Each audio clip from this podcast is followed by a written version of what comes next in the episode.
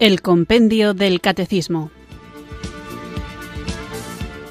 Un programa dirigido por el Padre Antonio López.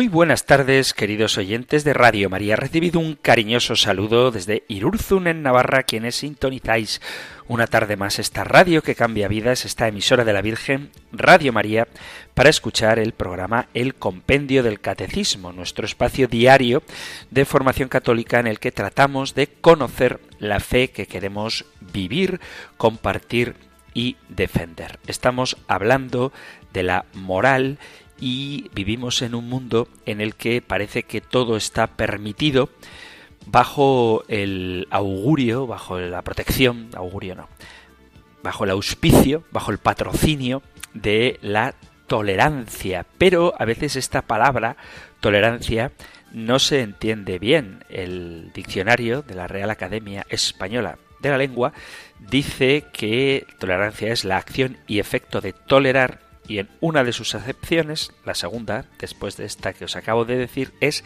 respeto a las ideas, creencias o prácticas de los demás cuando son diferentes o contrarias a las propias. Por eso creo que es importante matizar qué es lo que nosotros expresamos cuando decimos, y es verdad que lo afirmamos, que hay que ser tolerantes está mal ser intolerante, desde luego que no se puede imponer la moralidad de uno en otro, pero no existe tampoco una moralidad neutral, donde no hay mal, sino que todo se tolera. Todos hemos escuchado esta expresión, que hay que ser tolerante, pero hay que entender bien lo que esto significa, porque la moralidad neutra no existe. Si tú me pides a mí que tolere algo, es decir, que acepte que hay personas que piensan de manera distinta que yo, no puedes impedirme expresar mi opinión porque en este caso tú estarías siendo intolerante con mi propio modo de pensar ya que no me permites expresarlo. Por eso la moralidad neutral es un mito. Hay que tolerar, ciertamente hay que tolerar. Pero tolerar significa no estar de acuerdo con el otro, sino aceptar que existe un desacuerdo, tener un punto de vista distinto al de la otra persona y a pesar de ello respetarlo. De tal manera que tolerar significa estar en contra de ese algo que tú estás tolerando. Esto es algo muy común, pero muy contradictorio. Fijaos que la moralidad neutra, como digo, no existe, porque cuando tú obligas, entre comillas, a alguien a tolerar algo, estás emitiendo un juicio sobre la persona a la que impones que sea tolerante. Es decir, estás siendo intolerante cuando pides tolerancia. Estás diciendo que al no estar de acuerdo con el otro, tú eres un intolerante. Sin embargo, la persona que te pide tolerancia está haciendo lo mismo de lo que se te acusa. Como no está de acuerdo conmigo, está siendo intolerante con mi punto de vista. Por lo tanto, yo estaré mal siendo intolerante, pero la persona está equivocada con respecto a mí exactamente por las mismas razones. Con el tema de la tolerancia ocurre, como con otras cosas, que se dan argumentos autorrefutantes. Cuando se aplican los principios por los cuales el argumento aboga, el argumento mismo no cumple con ellos. Por ejemplo, cuando tú dices, no puedes juzgar, pues si tú dices que no puedo juzgar, ya estás juzgando.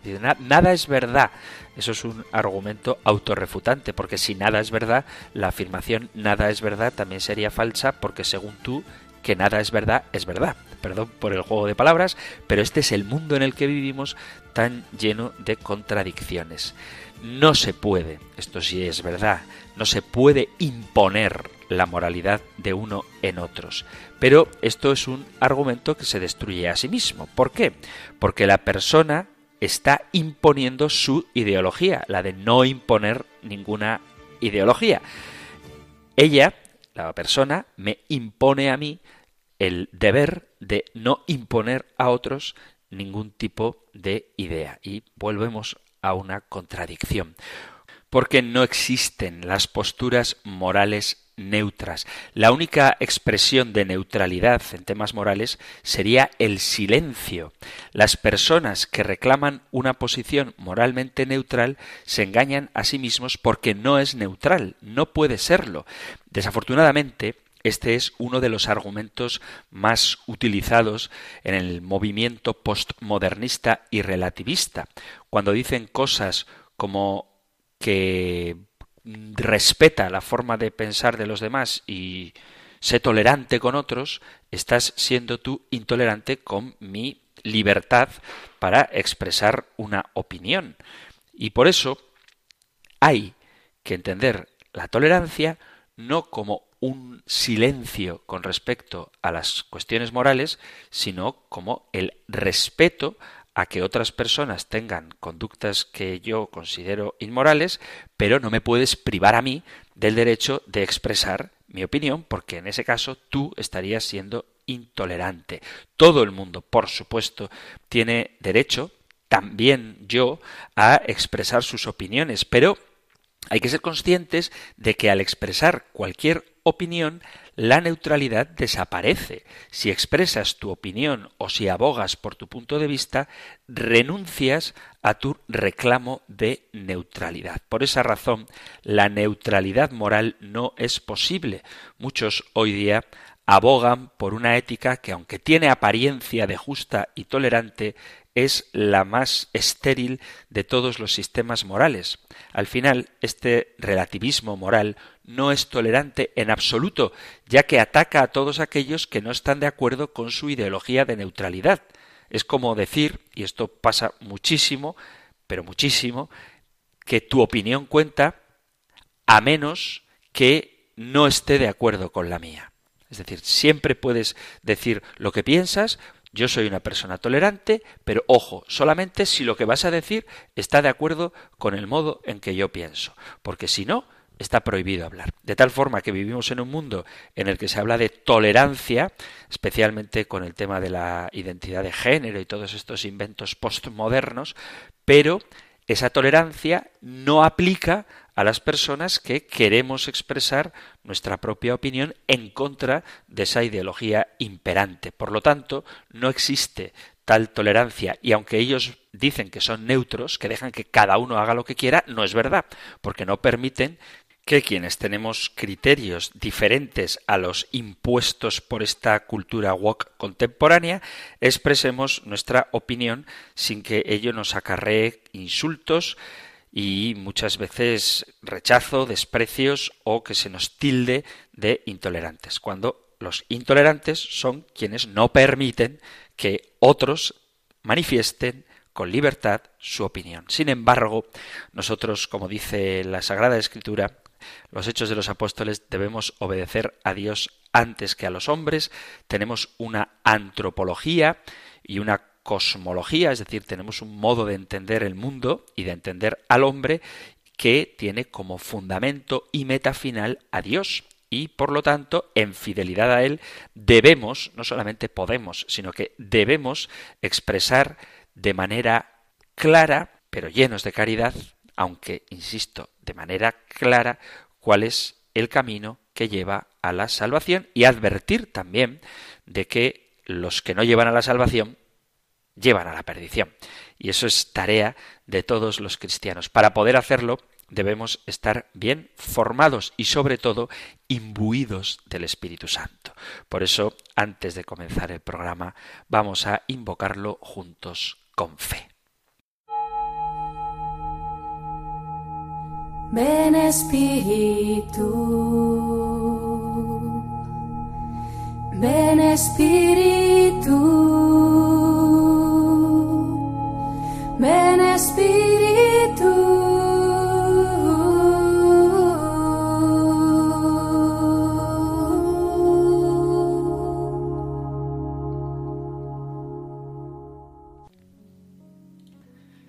Señor, te alabo y te honro con todo mi ser. Tú eres la luz que brilla en mi vida y das un gran propósito. Te pido en este día valor para llevar todas las situaciones, valentía para no tener miedo a los obstáculos que se me presentan, sino que, como dice tu palabra, con el espíritu que has puesto en mí, de amor, poder y dominio propio, pueda seguir firme y adelante con fe. Creo que no hay nada imposible para ti. Te ruego que tu amor muestres tu poder. Yo sé que tú me fortaleces y me das la paz. A pesar del tiempo, de las circunstancias, a pesar de lo que digan los demás, y aun a pesar de mí mismo, seguiré adelante. Dame tu mano, Señor, para no desviarme, sino que se haga tu voluntad en mi caminar. En el nombre de Jesús pido tu cuidado a medida que avance. Cuida mis pensamientos para que se mantengan en lo que es verdadero y justo, para que se concentren en lo que es puro y amable.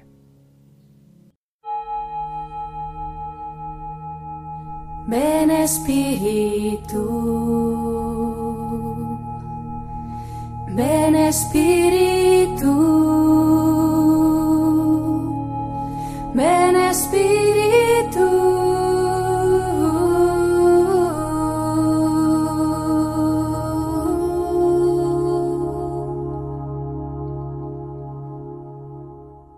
Después de haber invocado juntos el don del Espíritu Santo, vamos allá con nuestro nuevo programa, después de haber hablado de cuál es la fuente de la moralidad de los actos humanos, que tiene tres fuentes, el objeto elegido, la intención del sujeto que actúa, es decir, el fin por el que lleva a cabo su acción y de las circunstancias de la acción, en las que se incluyen las consecuencias de la misma, veíamos uno a uno estos elementos, estas fuentes de moralidad, y en el programa anterior hablábamos de manera particular de la intención y de las circunstancias que junto con el objeto nos determinan cuando un acto es moralmente bueno.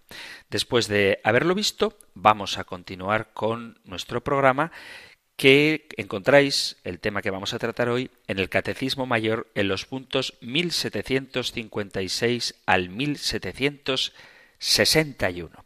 Nosotros escuchamos ahora la pregunta 369 del compendio del Catecismo. Número 369. ¿Hay actos que son siempre ilícitos? Hay actos cuya elección es siempre ilícita en razón de su objeto, por ejemplo, la blasfemia, el homicidio y el adulterio. Su elección supone un desorden de la voluntad, es decir, un mal moral que no puede ser justificado en virtud de los bienes que eventualmente pudieran derivarse de ellos. Antes de iniciar hablando de los actos que son siempre ilícitos o también se suele usar la expresión intrínsecamente malos. Me gustaría hablar sobre si la moralidad es objetiva o subjetiva. Hay un modo de pensamiento sobre qué es el bien y qué es el mal. Y este modo de pensamiento a veces incurre en el relativismo moral. El relativismo moral dice que cada cual determina qué es lo correcto para sí es decir, que la moralidad es subjetiva. Lo opuesto a este pensamiento es una moralidad objetiva que no es determinada por ninguna persona concreta ni por ninguna sociedad, sino que va más allá de ella. Entonces, ¿qué sería lo correcto? Ya hemos dicho que no hay neutralidad moral y vamos a ver cómo determinarnos en este dilema que para muchos está vigente. Es importante resaltar vuelvo a la idea anterior, que no hay punto medio, solo hay estas opciones. O la moralidad es objetiva, depende de algo que está fuera de nosotros y fuera de la sociedad, o la moralidad es subjetiva, que depende de cada cual o de cada sociedad. Algo objetivo es algo que no depende del individuo, no depende del sujeto, sino con el objeto en concreto que determina su valor moral. Y algo es subjetivo cuando depende del individuo, del sujeto, por ahí subjetivo, y no del objeto. Por ejemplo, si yo digo que lo más rico del mundo es el pastel de chocolate, estoy diciendo algo que tiene que ver conmigo, con el sujeto, es algo subjetivo y no con el pastel en sí mismo, no con el objeto. Es mi preferencia el sabor del pastel. Sin embargo, tú puedes diferir sobre ello, puedes pensar que es mucho mejor un pastel de fresa que uno de chocolate. Ahora, si yo digo, el pastel de chocolate cura el cáncer, esto ya no tiene que ver conmigo, sino con el objeto, con el pastel. No importa si tu preferencia de pastel es otra, sino que lo que estamos diciendo es que el pastel de chocolate cura el cáncer. Por lo tanto, estoy diciendo algo objetivo, a diferencia de que el que más me gusta es ese sabor. Por supuesto, esto es un ejemplo y no creo que el pastel de chocolate cure el cáncer. Por lo tanto, cuando decimos que la moralidad es objetiva, estamos hablando de que quien decide si una conducta moral es buena o mala no es el sujeto. Es decir, los valores morales existen sin importar que un individuo o una cultura crean o no que estos existan. Yo no soy el que decide si lo que hago está bien o mal, sino que hay un estándar, una medida, un objeto, por así decirlo, con lo cual tiene que ver la moralidad. Cuando ya hay algo que define lo que está bien, entonces tenemos un deber moral de llevarlo a cabo porque, aunque este deber está en nosotros, no nace de nosotros. En la gran mayoría de ocasiones se proclama y se aboga por una subjetividad moral para sentirnos libres de cumplir con las responsabilidades morales que conlleva una moralidad objetiva. Si yo soy el que decide lo que es bueno y lo que es malo, tengo la libertad de decidir lo que me conviene. La subjetividad moral, en un sentido mal entendido, da libertad al individuo para definir por sí mismo lo que está bien y lo que está mal. Como cada cual tendría una concepción diferente de lo que está bien y de lo que está mal, el mal y el bien dejarían de existir como tal. Solo existe lo que está bien o mal para mí y a eso se le daría la prioridad. Si pasas por un lago y ves a un niño que está ahogándose, ¿qué harías?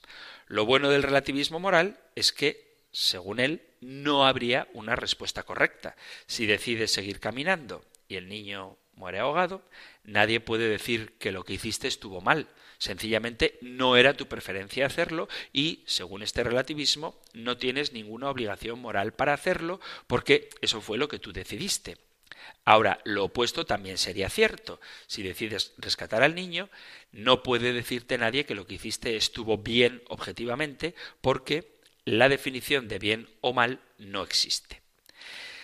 Si llevamos la subjetividad moral a sus consecuencias lógicas, esto que acabo de decir sería así podemos tener un marco certero de qué tipo de personas se puede esperar que cumpla con estas ideologías.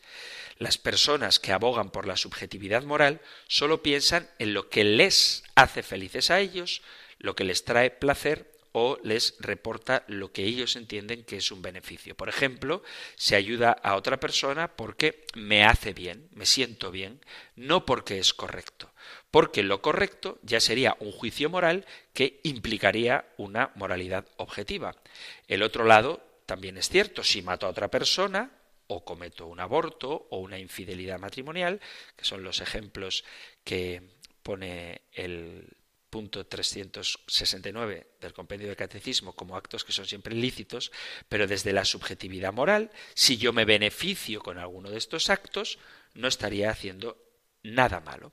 Por lo tanto, decir que algo está bien o mal sería un juicio moral absoluto que no tenemos derecho a hacer. Esto tiene terribles consecuencias. Os voy a leer el texto de una grabación de cinta y luego os comento. Dice quien habla, no os digo quién es todavía. Dice, entonces aprendí que todos los juicios morales son juicios de valores. Todos los juicios de valores son subjetivos y que ninguno puede ser probado como bueno o malo. Hasta leí en algún lado, dice el que habla, que el presidente del Tribunal Supremo de los Estados Unidos había escrito que la Constitución estadounidense no hacía más que expresar juicios de valores colectivos. Aunque no lo creas, yo entendí por mi cuenta lo que el presidente del tribunal no pudo entender por su cuenta, que si la racionalidad de un juicio de valores era igual a cero, al multiplicarlo por millones, el resultado no cobra racionalidad siendo cero. Tampoco hay ninguna razón para obedecer la ley, como yo, que tiene la audacia, la usadía y la fuerza de carácter como para deshacerme de estas cadenas. He descubierto que para poder ser verdaderamente libre y sin restricciones tenía que deshacerme de las inhibiciones y descubrí rápidamente que el mayor obstáculo de mi libertad el bloque más grande que me limitaba a vivir bajo ese insoportable sistema de juicios morales era que tenía que respetar los derechos de los demás, hasta que me pregunté ¿quiénes son estos demás? Esta cita es parte de la contestación que quien hablaba dio cuando una mujer le preguntó ¿No piensas que lo que estás haciendo está mal? El autor de la cita prosiguió a defender su postura de relativismo moral, diciendo que en realidad la moral tenía que ver con los valores que tuviera cada persona. Y como cada persona tiene valores diferentes, entonces ninguno de esos valores tenía precedencia sobre otro. Este hecho hacía que todos los valores individuales fueran igual a cero. El hecho de que muchos estuviesen de acuerdo con uno u otro valor no hacía que ese valor fuera realmente más valioso porque, como dice el autor de la cita, era como multiplicar por cero. Luego dice que el más grande obstáculo para poder ser verdaderamente libre era el valor de que tenía que respetar a los demás. Ese respeto a su prójimo era un bloque que le limitaba a vivir bajo ese insoportable sistema de juicios morales. Y continúa diciendo, en todo caso, quiero asegurarte, mi querida, que no hay diferencia en el placer que me da comer un jugoso jamón y el placer que anticipo al violarte o asesinarte. Esta es la honesta conclusión a la cual mi educación me ha llevado, luego de la más consciente evaluación de mi ser espontáneo y sin inhibiciones. Fijaos la cosa que dice este autor, esta persona. ¿Quién es este que se siente libre como tantos hoy? Pues el autor de esta frase tan filosófica y tan libere, tan libérrima, en el que cada valor moral es un juicio particular que no tiene ningún sentido objetivo, es el famosísimo, desgraciadamente, famosísimo psicópata, asesino y violador Ted Bundy, que grababa los hechos de los crímenes que cometía. Este texto que os he leído está extraído de las cintas de un asesinato en particular en el cual tuvo un intercambio con la mujer a la que después agredió sexualmente y asesinó. Ted Bundy vivía conscientemente en una postura de relativismo moral. No había diferencia entre los tipos de placeres, entre comerse un bocadillo de jamón o matar a alguien, para él, como eso le daba placer, era moralmente equiparable, porque la moralidad relativa no se sujeta a algo más allá de nosotros, sino que hacemos lo que queramos, sea lo que sea. Imaginaos que suena el timbre de la escuela y los estudiantes recogen y salen a toda velocidad del salón. La maestra se da la vuelta para borrar la pizarra mientras los últimos estudiantes terminan de recoger y se marchan. De pronto, ella escucha un ruido, se da la vuelta y hay dos estudiantes ahí de pie, que resulta que le están robando la cartera. La maestra pregunta, ¿quién ha robado mi dinero? Y cada estudiante culpa al otro. ¿Quién es la persona que decide qué castigo lleva a la persona que robó? ¿El estudiante culpable? Evidentemente no, es la maestra. Obviamente, el estudiante que robó no pensó que hacía algo malo. Para ese estudiante, tomar el dinero de otra persona no estaba mal. Si decimos que estuvo mal, entonces estamos renunciando a la subjetividad moral. Pero no es la moralidad del estudiante la que juega el papel importante a la hora de dirimir el caso, sino la maestra es quien preside sobre el salón y establece las normas que hay dentro de él. Bueno, pues si llevamos esto a la escala antropológica, los individuos no son quienes deciden lo que está bien o mal, sino aquel que lo ha ordenado todo y ha establecido las leyes a las cuales todos nos tenemos que sujetar. Por lo tanto, es imposible vivir de una manera consistente con la ideología de la subjetividad moral, porque esa ley moral que nos provoca reaccionar de cierta manera está en nosotros. La razón es sencilla, Hemos sido hechos a imagen y semejanza de Dios y estamos destinados a un fin para el que Dios nos ha, llamado. Y por lo tanto, la subjetividad moral no tiene cabida desde una adecuada antropología, desde una adecuada interpretación de qué es el hombre y desde un adecuado sentido de para qué estamos hechos. Así que la subjetividad moral, cuando se lleva a su extremo, negando que la vida del hombre tenga un sentido, puede dar pie a aberraciones tan dramáticas como las frases que hemos escuchado del famoso psicópata Ted Bundy, pero que sin llevarlo a una escala tan trágica, en el día a día tiene la consecuencia de que el hombre puede decidir por sí mismo qué es lo que más le conviene, aunque ello vaya en contra de su propia naturaleza, que desemboca siempre en un perjuicio hacia los demás. Entonces, la moral es objetiva porque es algo natural, que está en la naturaleza de las cosas. Por ejemplo, nadie diría que matar al de la mesa de al lado porque te molesta que fume está bien.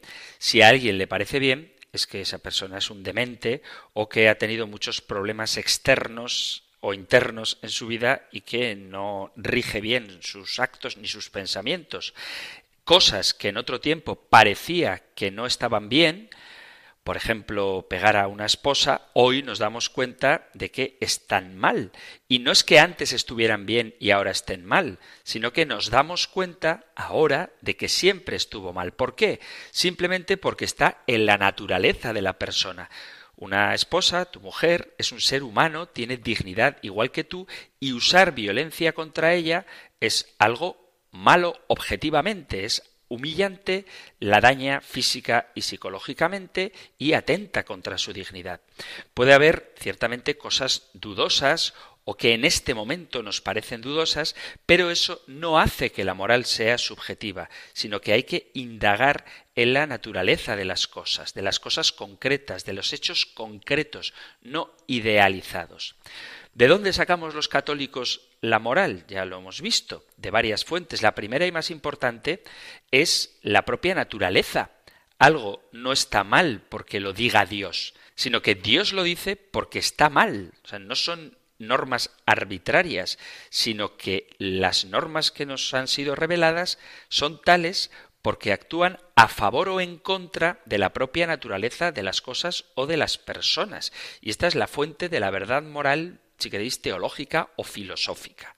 Además, tenemos, y hablaremos pronto de ella, la propia conciencia íntima. Todos tenemos conciencia. Y si no se nos maleduca o se nos pervierte, sentimos un rechazo instintivo por el mal, aunque en un momento puedan atraernos las recompensas pasajeras que nos proporciona. Pero de forma natural tenemos un instinto a rechazar el mal y a amar el bien. Cuando obramos mal, la conciencia nos ayuda por cuatro mecanismos psicológicos. La aversión o el arrepentimiento, el deseo de confesarlo a alguien de confianza, el deseo de reparación y el deseo de justificación, es decir, de recuperar nuestra bondad y justicia perdidas. La conciencia sería la segunda fuente de conocimiento moral aunque por orden natural de acontecimientos es la primera, ya que es la primera que nos avisa de que algo puede estar mal. Luego tenemos también la experiencia. Si obramos conforme a nuestra naturaleza, ganamos en plenitud vital, en libertad, en amor, en paz. Obrar bien trae este resultado. Obrar mal trae el contrario, falta de paz, degradación personal, inmadurez, esclavitud de las propias apetencias. El que obra bien se afianza en sí mismo, el que obra mal se aliena. Y esto lo podemos observar en nosotros mismos, pero también en otros, de modo que podemos comparar cómo obrar el una cosa u otra afecta a las personas y detectar dónde está lo bueno y lo malo. Como siempre, ese efecto se produce porque el bien es objetivo, es obrar conforme a la propia naturaleza, como la naturaleza de un coche de carreras es rodar por una pista bien asfaltada. Si le haces ir por el monte, por muy buen coche que sea, aunque dé lo mejor de sí, lo vas a destrozar. Otra última fuente para ver la objetividad moral de los actos es el testimonio y la enseñanza de personas que son referentes morales. El problema está en que a estos referentes morales hay que elegirlos bien. Hay algunos que nos vienen dados, como nuestros padres o nuestros profesores, y por eso un niño es un bien inmenso y hay que cuidar que sus padres y la escuela donde se le enseñe lo hagan adecuadamente. Y es una tragedia que no tengan estos referentes morales o que tengan unos referentes morales equivocados. Ya cuando somos adolescentes y mayores vamos buscando identificarnos con modelos morales que nosotros mismos elegimos y es importantísimo hacerlo bien. Por eso hay que leer muchas vidas de santos y dejar los ídolos juveniles que, aunque sean buenos en un deporte o buenos o por lo menos famosos en temas musicales, por poner un ejemplo, luego su conducta moral deja mucho que desear. Y en esta fuente entra también, por supuesto, la enseñanza moral revelada por Dios. Es la misma, ya hemos dicho, que lo bueno no es bueno porque Dios lo mande, sino que Dios lo manda porque es bueno, porque es acorde con la naturaleza de las cosas y con nuestra propia naturaleza que Él mismo ha creado y por eso se puede decir que el bien es voluntad de Dios. ¿Dónde está la revelación moral de Dios? Pues primero en los diez mandamientos, luego y de forma más perfecta en la enseñanza de Jesús y de los apóstoles, es decir, de la Iglesia. ¿Para qué nos revela Dios esto si ya tenemos nosotros la conciencia y vemos también el bien y el mal en la naturaleza? Pues porque somos tozudos, rebeldes, estamos heridos interiormente por el pecado original y anhelamos el bien aunque nos atrae la apariencia de bien, es decir, el mal con sus falsas recompensas. Por eso necesitamos que se nos recuerden las cosas. Y también porque la enseñanza moral de Cristo va más allá de la justicia, más allá de la naturaleza, porque llega allí donde la justicia y la naturaleza no llegan, que es el amor perfecto y la misericordia. Pero todo esto no es más que saber dónde está el bien y el mal. Una cosa es saber el bien y otra cosa más difícil hacerlo, lo dice San Pablo en la carta a los romanos. Por eso muchos tienden a autoengañarse. Vencer el pecado es imposible por nuestras propias fuerzas. Estamos debilitados y somos casi todos como esclavos del mal. Solo podemos vencer si dejamos a Dios actuar en nosotros. Hasta el ateo que hace bien, lo hace con la fuerza de Dios. En él está luego creerse mejor o reconocer la acción de Dios que le está ayudando. Mucho más claro, debemos tener esto los cristianos. Si hacemos algo bien, es por la acción de Dios en nosotros, que actúa liberándonos y dándonos fuerzas para vencer el mal. Por eso, porque nosotros tenemos una idea clara de algunas verdades sobre el hombre, tanto sobre su origen, que procede de Dios, como el pecado original que nos inclina al mal, como el fin, que es la bienaventuranza eterna a la que podemos acceder por Cristo, por eso, porque los cristianos creemos esto, tenemos unos principios morales objetivos.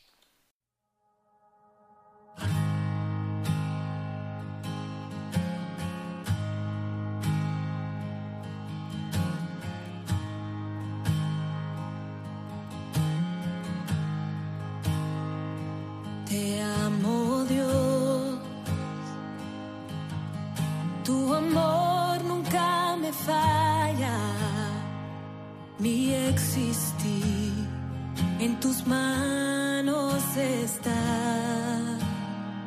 Desde el momento que despierto hasta la noche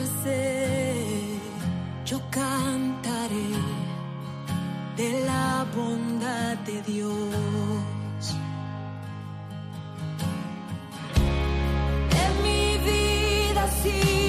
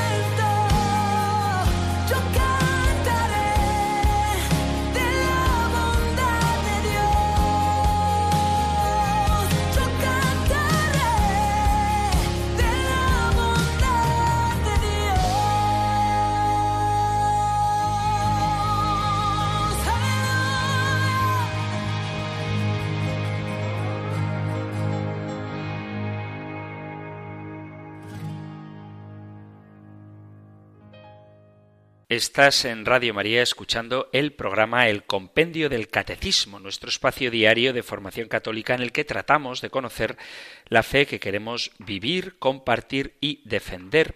Y hoy estamos hablando de si existen actos que son siempre ilícitos. Es la pregunta que plantea el Compendio del Catecismo en su número 369. He hecho una aportación, espero que útil, sobre la objetividad de los actos morales y cómo esta hay que tenerla en cuenta a la hora de valorar si una cosa es buena o mala, si nos lleva a nuestro fin o nos aparta de él, que yo creo que es la idea que resume toda la moral cristiana. Pero hay una cuestión y es si existen actos intrínsecamente ilícitos y otros que sean absolutamente morales. Se entienden por tales aquellos actos que por su objeto son siempre malos. Esto es, que la sola descripción del objeto del acto exterior encierra ya una relación necesariamente negativa con el orden moral. Las obras que una persona nunca puede querer sin obrar el mal, es decir, sin pecar. En cuanto a los actos que son por sí mismos pecado, como el robo, la fornicación, la blasfemia u otros actos semejantes, ¿quién osará afirmar que cumpliéndolos por motivos buenos ya no serían pecado? O, conclusión más absurda, incluso serían pecados justificados, pregunta San Agustín. Por eso las circunstancias o las intenciones nunca podrán transformar un acto intrínsecamente deshonesto por su objeto en un acto subjetivamente honesto o justificable.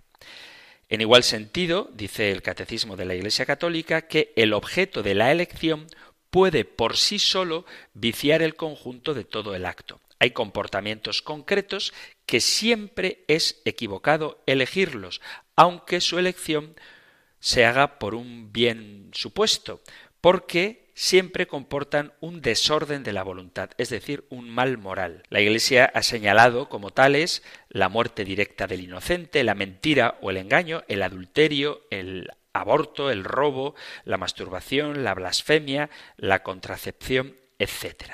Las normas que los prohíben se suelen designar con la expresión normas absolutas. Algunos de estos actos, como la mentira o el robo, siempre son malos, aunque admiten parvedad de materia y por eso no son siempre moralmente graves, aunque siempre sean inmorales. Dicho de otro modo, que una cosa sea más o menos grave no significa en ningún caso que sea buena. Mentir no es lo mismo hacerlo en una situación en la que veas en peligro tu fama que simplemente por quedar bien. En ambos casos, la gravedad de la mentira será diferente. Si tu vida corre peligro, mentir está moralmente mal, pero no es lo mismo que mentir simplemente por quedar bien con un grupito de amigos y creerte que eres el mejor atleta. Entonces, en algunos pecados existe parvedad de materia pero siempre es pecado, siempre es moralmente malo. Por eso no hay que confundir la gravedad del pecado con el hecho de que algo sea pecado. Ya tendremos también ocasión de hablar de ello, perdonad que os estoy como dejando en espera, pero como el compendio del catecismo tratará todos estos temas, no quiero adelantarme. El ejemplo clásico que se puede poner, que se suele poner, es este, ¿no? Que robar está mal, pero si robas por necesidad, entonces ya no estaría mal. Bueno, pues me temo que no es así. Robar está mal, es un mandamiento directo del Señor, y cuando uno roba por necesidad, ese acto, esa necesidad, no hace que el acto moral sea bueno. Lo que pasa es que la gravedad del acto, la gravedad del pecado contra el séptimo mandamiento es menor que si uno roba simplemente por codicia. Entonces, robar por necesidad está mal moralmente, aunque la gravedad de ese pecado es inferior que si uno roba simplemente, como digo, por avaricia. Lo mismo se suele decir también de la mentira. Ya hablaremos también, repito que el compendio tratará todos los mandamientos. La mentira siempre es mala, pero hay grados de responsabilidad moral, de gravedad, según sea una mentira u otra y según se le diga a una persona o a otra. Siempre está mal, siempre es un pecado, pero hay distinto grado de gravedad de eso que siempre es pecado. La postura del magisterio de la Iglesia con respecto a la existencia de normas morales absolutas como la posibilidad de enseñarlas infaliblemente es y ha sido siempre inequívoca. El Papa San Juan Pablo II, en la encíclica Veritatis Splendor, ofrece estas afirmaciones. La razón testimonia que existen objetos del acto humano que se configuran como no ordenables a Dios porque contradicen radicalmente el bien de la persona creados a su imagen. Son actos que la tradición moral de la Iglesia ha denominado intrínsecamente malos. Lo son siempre y por sí mismos, por su objeto, independientemente de las intenciones de quien actúa y de las circunstancias. La Iglesia al enseñar la existencia de actos intrínsecamente malos, acoge lo que enseña la Sagrada Escritura. Las circunstancias o las intenciones nunca podrán transformar un acto intrínsecamente deshonesto por su objeto en un acto subjetivamente honesto o justificable como elección. Así lo había recordado ya la institución sobre la vocación eclesial de los teólogos. El magisterio tiene el oficio de discernir por medio de juicios normativos para la conciencia de los fieles los actos que en sí mismos son conformes a las exigencias de la fe y promueven su expresión en la vida, como también aquellos que, por el contrario, por su malicia, son incompatibles con esas exigencias. Debido al lazo que existe entre el orden de la creación y el orden de la redención, y debido a la necesidad de conocer y observar toda la ley moral para la salvación, el magisterio tiene que aplicarse también en lo que se refiere a la ley natural. Por otra parte, la revelación contiene enseñanzas morales que de por sí podrían ser conocidas por la razón natural, pero cuyo acceso se hace difícil por la condición del hombre pecador. Es doctrina de fe que estas normas morales pueden ser enseñadas infaliblemente por el magisterio. La encíclica Veritatis Splendor ha querido zanjar este tema porque en la cuestión de la moralidad de los actos humanos y particularmente en la de la existencia de actos intrínsecamente malos se concentra en cierto sentido la cuestión misma del hombre y de su verdad y de las consecuencias morales que se derivan de ello.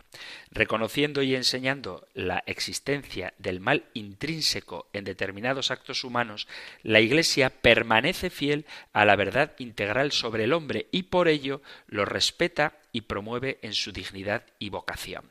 Hay cosas que son intrínsecamente malas porque hacen daño al hombre, hacen daño al fin último del hombre. Vivimos en una cultura en la que parece que hay que justificar incluso actos que son moralmente malos en pro de un supuesto bien que podríamos obtener de ese mal moral o al revés, como queremos evitar un mal y para ello hacemos un acto que es inmoral. Sin embargo, tenemos un testimonio que a veces olvidamos, pero que es muy importante, y es el, timón, el testimonio de los mártires. Ya en la antigua alianza, en el Antiguo Testamento, encontramos admirables testimonios de fidelidad a la ley santa de Dios llevada hasta la aceptación voluntaria de la muerte. Ejemplar es, por ejemplo, la historia de Susana, a los dos jueces injustos que la amenazaban con hacerla morir si se negaba a ceder a su pasión impura, responde qué aprieto me estrecha por todas partes. Si hago esto, es la muerte para mí. Si no lo hago, no escaparé de vosotros. Pero es mejor para mí caer en vuestras manos que pecar delante de Dios. Este texto precioso lo podéis leer en el capítulo 13 del libro de Daniel. Susana, prefiriendo morir inocente en manos de los jueces, atestigua no sólo su fe y confianza en Dios, sino también su obediencia a la verdad y al orden moral absoluto. Con su disponibilidad al martirio, proclama que no es justo hacer lo que la ley de Dios califica como mal para sacar de ello algún bien. Ya en el Nuevo Testamento, ahí en la frontera entre el Nuevo y el Antiguo Testamento, Juan el Bautista rehusando cesar de proclamar la ley del Señor y aliarse con el mal, murió mártir de la verdad y la justicia, y así fue el precursor del Mesías, incluso en el martirio. Podéis leerlo en el capítulo sexto, a partir del versículo 17 del Evangelio de San Marcos.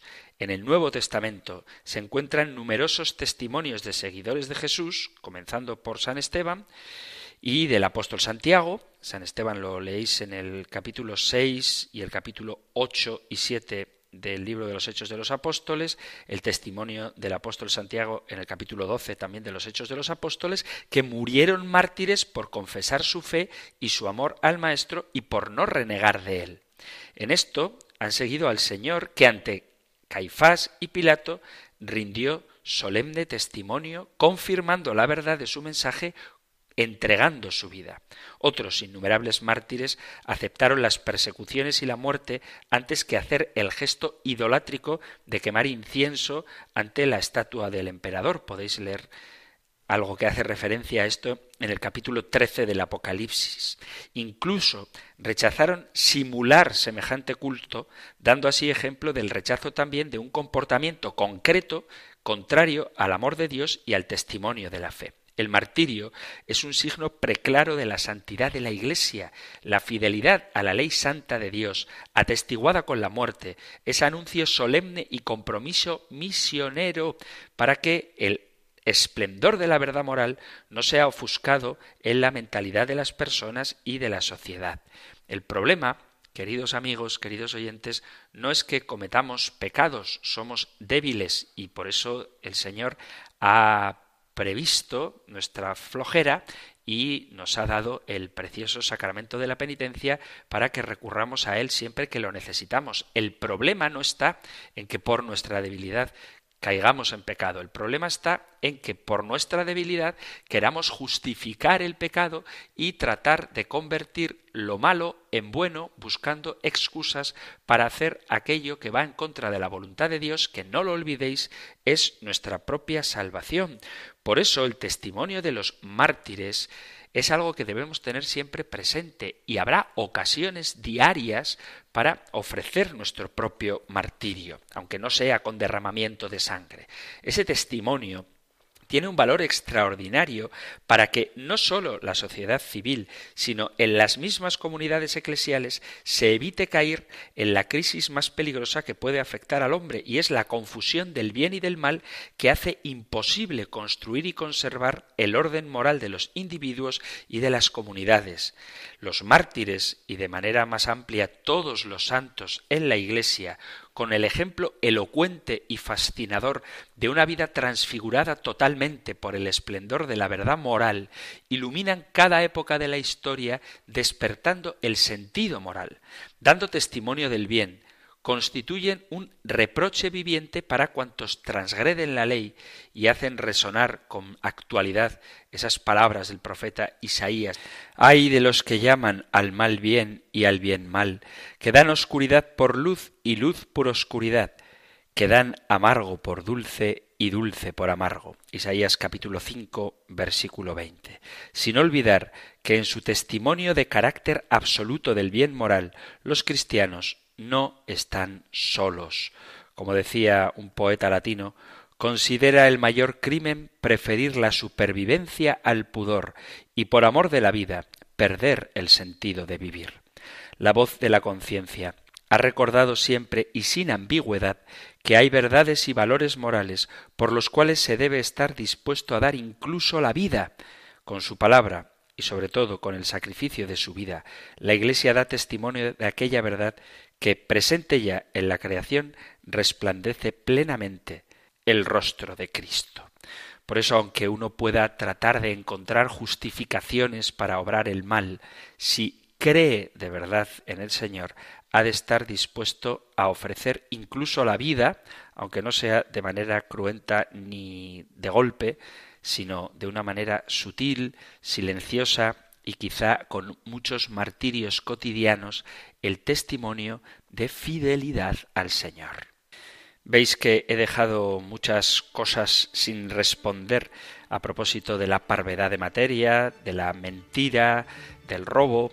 También tendremos oportunidad de hablar de la sexualidad, pero todo eso lo voy dejando porque el compendio del catecismo, que está muy bien estructurado y pedagógicamente es maravilloso, nos va a ir metiendo en estos temas poquito a poco, pero hay que tener los fundamentos para después poder ir entrando en cada uno de los mandamientos, en cada uno de los pecados, de por qué son pecado cosas que el mundo de hoy entiende que no están mal. Bueno, pues son pecado porque hacen daño al hombre, ya que le apartan de el modo en el que Dios le ha creado y del destino al que Él nos sigue llamando. Seguiremos hablando de moral, pero ya se nos ha terminado el tiempo, así que vamos a dejarlo aquí. Y os recuerdo que si hay algo que queráis compartir, tanto preguntas, testimonios, discrepancias, sugerencias, lo que queráis, podéis enviar vuestros mensajes al correo electrónico compendio arroba radiomaria.es, compendio arroba radiomaria.es o 668 594 383 668 594 383 si preferís contactar con el programa a través del WhatsApp. Terminamos ahora recibiendo la bendición del Señor. El Señor te bendiga y te guarde. El Señor ilumine su rostro sobre ti y te conceda su favor. El Señor te muestre su rostro y te conceda la paz. Muchísimas gracias por estar ahí. Gracias por escuchar el compendio del catecismo y si queréis, volveremos a encontrarnos en un próximo programa. Un fuerte abrazo.